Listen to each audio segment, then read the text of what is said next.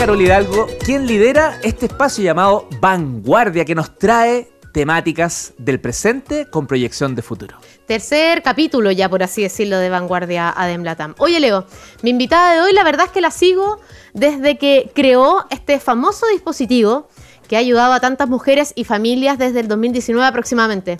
La sigo porque además de ser un tremendo aporte como, como una startup de la salud, me parece una joven tremendamente vanguardista que siendo diseñadora a punto de estudio se dedicó a investigar algo que a veces nos parece un poquitito ajeno, difícil, que tiene mucho tabú y que suele darnos también un poquitito de cuco, hay que decirlo, como lo es el cáncer, principalmente el de mama. Hoy nos viene a hablar del dispositivo que creó para que las mujeres nos realicemos el autoexamen pero también viene para contarnos cómo ha sido este camino de emprender y convertirse en una verdadera referente para las comunidades femeninas. Le damos la bienvenida a la fundadora de Palpa, Josefa Cortés. Ahora sí, Josefa. Hola. ¿Cómo estás, Josefa? Bienvenida. Ahora sí.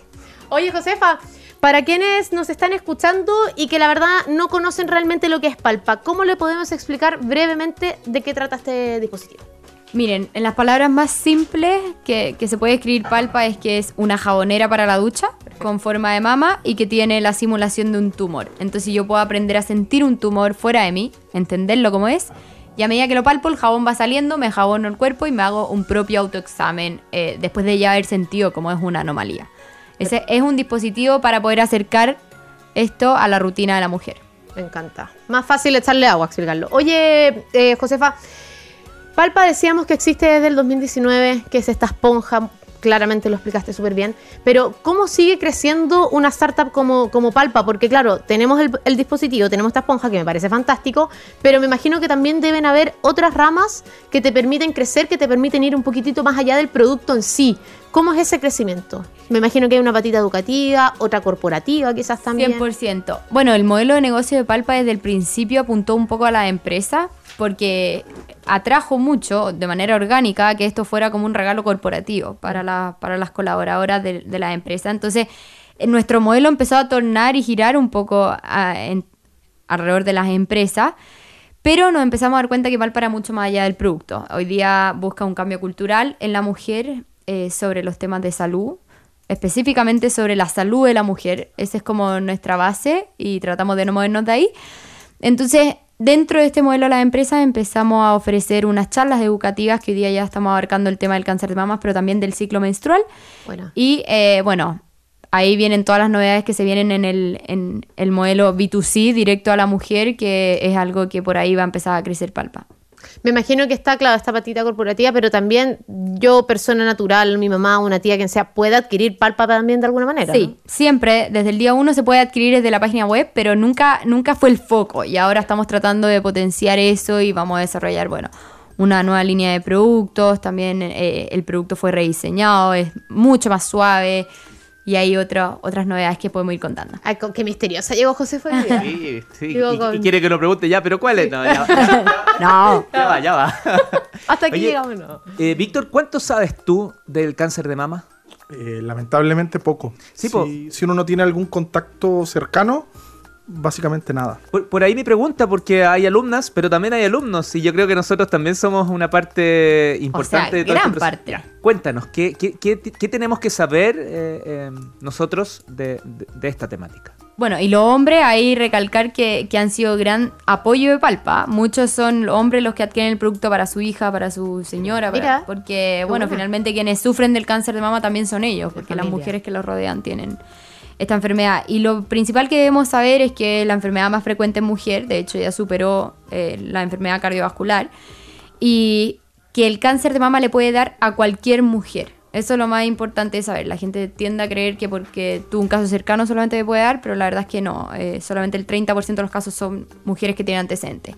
El 99% de los casos se da en una mujer. Ese es el factor que más se repite, pero el 1% se da en hombres. Así que eso también es algo que se tiene que saber. El hombre es eh, por lo general lo reconoce más fácil. Así que, porque si encuentra un bulto es probable que le llame la atención. Pero la mujer por lo general se deja estar, cree que es algo normal, lo minimiza. Eh, ¿Y qué otra cosa te puedo contar? Bueno, que el autoexamen la mujer debiese empezar a hacerlo desde que tiene una mama desarrollada. O sea, desde los 15, 16 años ya debiese empezar a conocer su cuerpo. Además está eso, no sé si es mito, no sé cómo nombrarlo, la verdad, no encuentro la palabra, pero eso de que eh, la mujer se tiene que examinar por, por, posible cáncer de mama después de los 40 años. ¿Qué tan cierto hoy día eso? Me imagino que no lo es. No, es muy cierto de la mamografía. ¿Ya?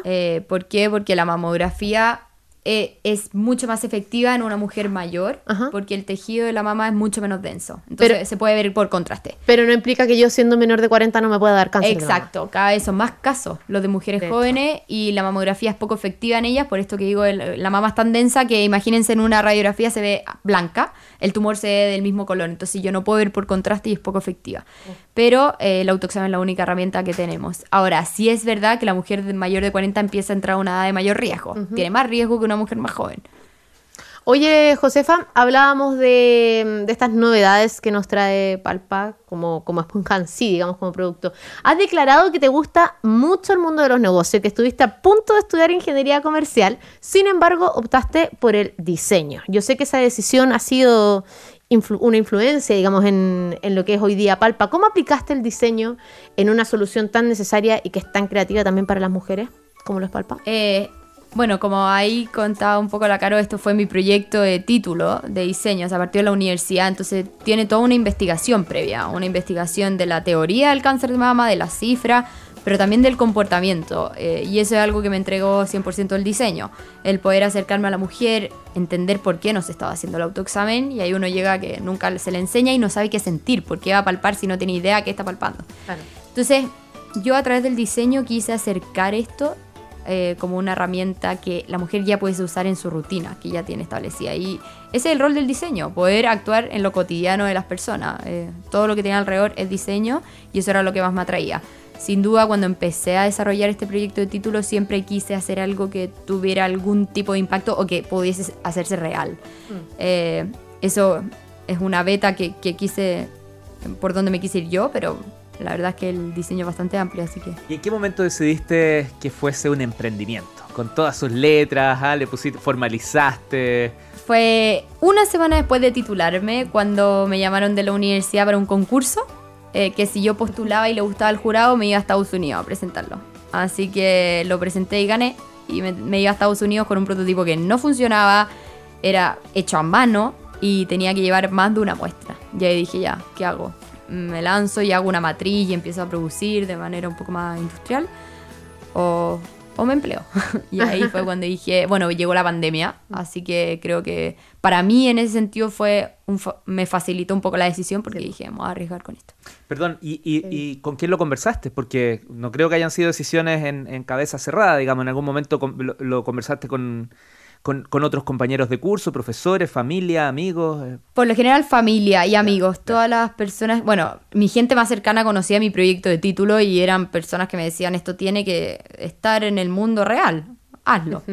Así que yo diría que sí, el haberme rodeado de personas que creían en el proyecto fue uno de los grandes puntos de por qué me tiraron. Para lanzarse a la piscina, tal cual. Buenísimo. Oye, Josefa, espero no embarrarla. Espero no ponerte en jaque, pero me contó un pajarito, leí por ahí, por algún medio, de que no te vamos a tener en Chile a partir de junio. ¿Es tan así? Me van a tener esporádicamente porque seguramente voy a tener que venir seguido. Pero, pero emprendes nuevo vuelo, hay que decirlo. Me voy a vivir a Estados Unidos en junio, a Nueva York específicamente. Eh, una tremenda oportunidad, pero que también me tiene bien nerviosa porque se abren muchas puertas. Eh, pero sí, Palpa la verdad es que ha tenido harto interés de afuera, es un producto que está patentado internacionalmente, que no existe en ninguna otra parte, entonces, y bueno, el cáncer de mama eh, en todos los países es prácticamente igual, eh, de agresivo digo. Entonces, de a poco empezaron a llegar oportunidades y, y bueno, nuestro fin es poder llegar a la mayor cantidad de mujeres posible y creo que fuera de Chile también se están abriendo esas puertas. No digo, o sea, en Chile va a seguir creciendo pero, pero sí, así que a eso me voy. Oye, ¿y tienes ya definido, desde allá vas a hacer que las cosas pasen acá o allá va a estar el centro de operaciones y, Chile va a estar visto como... Por ahora Chile va a seguir siendo la base. Eh, este año va a ser un poco más de tanteo, de entender, o sea, estamos hablando de que Estados Unidos es un mercado... Literalmente de tanteo, digamos. Sí, o sea, poder conocerlo, entenderlo mejor. Eh, pero también a la vez hay interés de otros países. Entonces, este año estoy enfocado un poco en campañas en Chile y un, par de otros países que hablan el mismo idioma. Y Estados Unidos es un primer año de, de, conocer y entender mejor y probablemente hacer un piloto en el corto plazo, pero puede que sea a principio del próximo año. Que nos llegue, ¿no? Estaría bueno. Hacemos un live desde allá. Soy Leo Meyer y junto a mi compañera de curso, Caridad Algo, y contigo, por cierto, estamos en la sala de clases de Academia de Emprendedores en ADN haciendo este segmento llamado Vanguardia de Emblatam, liderado, liderado por la fundadora de Juga Hogar Chiquín. Caridad Oye, Josefa, bueno, por todo lo que nos has contado de Palpa y por todo lo que has estudiado también para poder llegar a este producto. Me imagino que la tecnología también ha, jugado un papel sumamente importante. Eh, ¿Consideras que Palpa es una startup tecnológica? ¿Es una startup de salud? ¿Es un poquito de ambas? ¿Es una startup social? La verdad es que ha costado definir eso porque muchas veces te encasillan en, un tipo de startup. Por Yo al, principio consideraba que esto era un emprendimiento, no era ni media startup.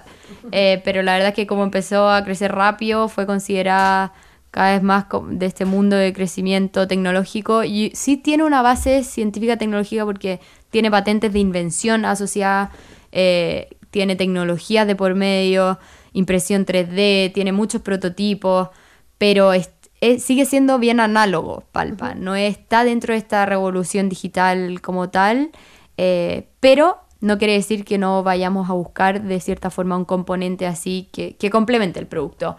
Hoy día gran parte del impacto que estamos teniendo es poder acercar la información a la mujer, pero también si una mujer detecta algo, poder derivar casos, poder eh, entregarle la información para que en ese minuto ella sepa qué hacer. Entonces ahí la tecnología va muy de la mano de Palpa y es algo que estamos desarrollando. Buenísimo. Oye, mm, Josefa, no te voy a poner en jaque de nuevo, ¿ah? pero solo quiero decir que esto alguna vez lo dijiste en la prensa. Ah, ya. No me pongas nerviosa. Abro comillas. No le tomamos el peso a la detección temprana, pero no es nuestra culpa. Nunca se nos enseñó y estos temas siguen siendo tabú. Esa cuña la dijiste en un reconocido medio escrito en 2021. Después de casi dos años desde que dijiste eso, Josefa, ¿cómo crees que hoy día ha aportado Palpa en base a lo que eh, dijiste? Sigo creyendo lo mismo en todo caso. Ya. La, cultura de, conocer el cuerpo para la mujer, de todo el tema de salud femenina sigue siendo muy tabú. Mm por eso las Femtech también están un poco revolucionando porque por primera vez son mujeres creando soluciones para mujeres que nunca se habían eh, manejado antes, trabajado antes. Siguen habiendo infinitos temas, o sea, por ejemplo, la menopausia es un tema que nadie habla y en la mitad de la población del mundo la vive. Entonces, hay tantos temas tabúes que creo que Palpa ha aportado, o sea, de manera muy, muy grande acá en Chile porque si bien 75 mil mujeres tienen el producto, a la cantidad de mujeres que hemos llegado con todas las charlas educativas ha sido incluso mayor. Hoy día no solamente estamos hablando y acercando el cáncer de mama, sino que también del ciclo menstrual. Pero eh, acá quiero también hablar del impacto que estamos teniendo en terreno. Hemos podido llegar a localidades en donde ni siquiera hay mamógrafo, eh, la mujer pocas veces se ha hecho algún chequeo mm. y nosotros estamos tratando de llegar a los colegios en una edad más temprana poder educar eh, a la mujer y eso es algo que no, está en ningún plan curricular, no está, ninguna fundación lo maneja, es algo completamente nuevo y por eso ha costado de cierta manera también a veces implementarlo, pero, pero el impacto que está teniendo Palpa en la vida de miles de mujeres es muy grande por el simple hecho de educarlas desde que son más jóvenes. Y me imagino que todos esos planes siguen en marcha si tú te vayas a Estados Unidos. O sea, hay una persona encargada de colegios, así que tiene, que, tiene que pasar. Es la pega. Oye, eh, Josefa, tú haces bastante hincapié en la educación, estábamos hablando precisamente de eso, en que las las organizaciones, las empresas, los medios no sacan nada con ponerse el loguito rosado, ¿cierto? O incentivar al autoexamen solamente en octubre, que es el mes del cáncer de mamá, cuando detrás de esos mensajes que son más bien marqueteros, de repente no hay una, una educación dura al respecto. En general, las campañas hablan de prevención más que de detección. Que está pésimamente dicho. Porque Te iba justamente a preguntar si es que eso era un error. Eh, es un error porque uno no puede prevenir el cáncer de mama. en ningún caso. Yo sí puedo tener ciertos hábitos que reducen un poco el riesgo, como no tener una vida sedentaria. Más que eso, no hay muchos otros, porque, bueno, hábitos más saludables. Reducción de estrés, ciertas cosas así, pero yo no puedo hacer nada para prevenir el cáncer de mama. O sea, hay mujeres hiper mega sanas deportistas que tienen cáncer que lo tienen igual. Y hay mujeres que quizás han tenido otro tipo de enfermedad y también tienen cáncer de mama. Entonces, lo que yo sí puedo hacer es prevenir un mal, un mal pronóstico. Eh, puedo prevenir quizás una muerte por cáncer de mama haciéndome mis exámenes de detección temprana. ¿Por qué? Porque el cáncer de mama es de los pocos cáncer que tiene un pronóstico muy bueno a pesar de ya tener síntomas, que puede ser tener un tumor. Eh, hay mujeres que detectan un tumor cuando está en etapa todavía temprana. Si bien muchas veces cuando ya es palpable está un poco más avanzado, sigue siendo mucho antes que detectarlo por accidente. Entonces, el tener esos hábitos de autocuidado sin duda previene un mal pronóstico y por eso es tan importante la educación para que la mujer le tome el peso. Pero en ningún caso se puede prevenir el cáncer de mama, eh, en ningún caso la mujer se puede sentir culpable por tener esta enfermedad, eh, pero sí es algo que podemos detectar a tiempo. Y hay miles de enfermedades que no te dan esa oportunidad, esto sí.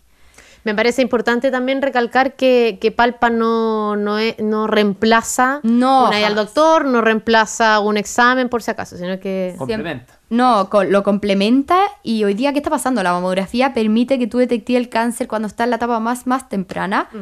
El problema está en que la mujer no se lo está haciendo. Claro. Entonces, regalan mamografías todos los años, miles y miles de mamografías y la mujer no se la hace. ¿Por qué?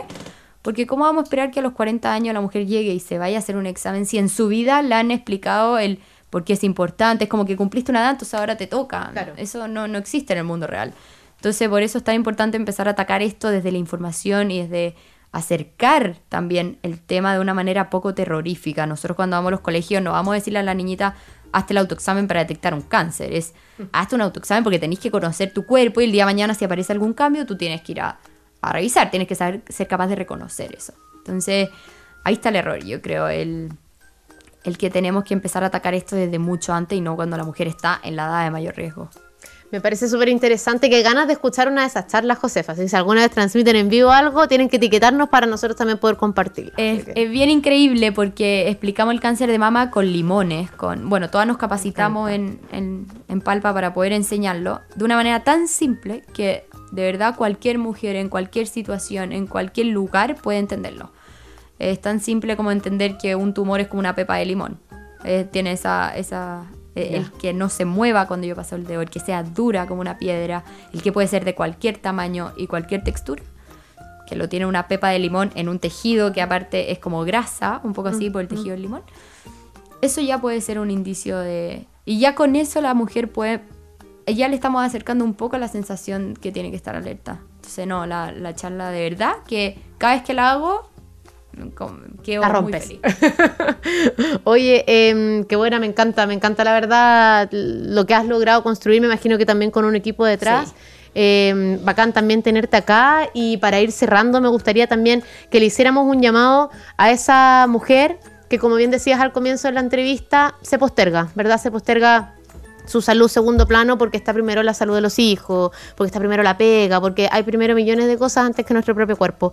¿Cómo las podemos motivar, incentivar a que conozcan Palpa, que te conozcan a ti, a que adquieran este, este dispositivo o a que vayan directamente a su ginecólogo a hacerse el examen? Ahí, bueno, va a tomar lo mismo que tú dijiste, Carol, el hecho de que de que la, la, salud del otro vaya primero es algo bien ingenuo, porque yo quiero estar bien para mi hijo, yo quiero estar bien para mi familia, para mis amigos, para mi pega, y la única, la que más perjudicada va a salir va a ser la mujer que se posterga, porque ya lo va a poder tratar en una etapa mucho más avanzada, si es que llega a tener cáncer de mama. Entonces, tomémosle el peso de que para estar bien con el resto, tengo que estar bien, mi salud es lo primero, si no es imposible dar el 100 en lo otro. Y bueno, invitarla a conocer Palpa porque estamos tratando de tomar varios temas de la mujer, más allá del cáncer de mama, no hemos en la misma mujer que tiene cáncer de mama fue una mujer que quizás sufrió infertilidad o una mujer que fue mamá y tuvo muchos problemas en la lactancia o incluso mujeres que han tenido cáncer cervicouterino. Bueno, el mundo de la mujer y de su salud es gigantesco, es muy también entretenido, a mí me encanta, eh, pero hay mucho por donde aportar porque la desinformación es gigantesca y finalmente nos perjudica a todos. Oye, y ahora sí, de verdad, para cerrar, perdón, es que yo podría estar toda la noche conversando con Josefa. Em, ¿Cómo valorías el éxito de Palpa? ¿Cómo han sido estos últimos cuatro años? Si es que los números no me fallan. Eh, es difícil eso. mirar para atrás. Mirar para atrás ya. El simple hecho de que una mujer haya detectado gracias a Palpa, que hoy día ya son 10, no, es una, entre esos 10 ah. hay un hombre, Obviamente eso es como lo más medible que tú decís, ya, 10 personas, o sea, que hayan ido temprano gracias a Palpa, ya Tiene que ver con se pagó solo. Pero, pero también el, cambio, este cambio cultural, el lograr que una mujer que nunca se había hecho un autoexamen ahora se lo haga todos los meses, es algo que no lo hubiera hecho sin palpa. Entonces creo que ahí está el éxito. Eh, obviamente la cantidad de mujeres que hemos impactado, pero yo creo que el impacto está en este, en este cambio de cultura. Y ojalá en 50 años ya ni siquiera uno tenga que hablar de estas cosas, porque sea como lavarse los dientes, mm. hacerme el autoexamen una vez al mes. Yo resistí todo este tiempo esperando saber cuáles son las, las, cosas que se vienen ahora en este año. Entre ellas, tu viaje a Estados Unidos, algo dijiste de los colegios, me imagino que eso es algo que ya se formaliza y se viene mucho más fuerte. Em, anoté aquí el, el Femtech, para mí un concepto nuevo, me pareció notable. Ah, ¿en serio? Sí. Em, si somos alumnos aprendemos sí, pues, sí, pues. sí, bueno, Femtech de hecho eh, muchas veces cuando me hacen rellenar formulario ni siquiera está porque es un concepto que está como explotando ahora. Pero estoy en una aceleradora de hecho en Suiza que son puras Femtech, puros productos desarrollados para la salud de la mujer eh, o para la mujer en sí. Para la mujer, claro. Eh, para fertilidad, menopausia y la cantidad de soluciones que hay. Somos los únicos representantes de Latinoamérica, así que con eso estamos muy felices. ¿Y qué se viene? Bueno, eh, potenciar mucho el canal directo a la mujer, la relación con esa mujer que sea también más digital. que hoy día era todo muy arcaico en palpa en ese sentido, así que vamos creciendo por ahí. Pero también estamos viendo, me voy a España ahora en mayo, porque somos finalistas de los premios MAFRE de la aseguradora de innovación social, entonces ahí puede que, que, haya algo bien entretenido este año en España y, bueno, de Estados Unidos y el producto. Vamos a lanzar una nueva versión que, es muy rica y muy buena. Palpa 2023 movidísimo, me encanta. Josefa emprendió hace cuatro años su primer proyecto saliendo su proyecto de, título. la universidad, su proyecto de título. No, hey. O sea, sí, yo no, creo no que hay que perderlo de, vista, es, algo no tan usual. La, yo te diría, muchas veces me preguntan si por ser mujer me, ha costado más. ¿Por ser mujer te ha costado más? No, creo que hoy día tengo la suerte que la época que estoy emprendiendo yo y que estamos emprendiendo con el equipo, al revés, tenemos muchas oportunidades que antes no existían. Pero sí creo que me ha jugado en contra o que he sido un poco más juzgada la falta de experiencia, que no juzgo tampoco a esa persona porque el, el, hecho de que yo nunca haya trabajado antes en una empresa o que hoy día tenga que sentarme directamente con un gerente cuando me ve, aparte tengo cara de guagua. Entonces creo que la, la edad es algo que me ha jugado más en contra que el género. Puro celos nomás, ¿cierto? Nah, un ejemplo a seguir, te pasaste, Josefa. Oye, un honor haberte tenido aquí en la sala de clases de Academia de Emprendedores. Espero que desde allá de Estados Unidos te acuerdes de nosotros cuando quieras contar algo, cuando quieras eh, conectar también el mundo del emprendimiento, que va a estar muy ligado a todo lo que estás haciendo. Nos consideres porque vamos a estar felices de conversar. Feliz también. Ahí le podré contar novedades. Eso. Oye, www.palpa.cl y en Instagram arroba palpacl. Palpacl. Perfecto. Sí. muchas gracias, que estés bien. Gracias, José. Gracias. Carolina, algo maravillosa. Como siempre, tremenda invitada. Que estés bien. Chao.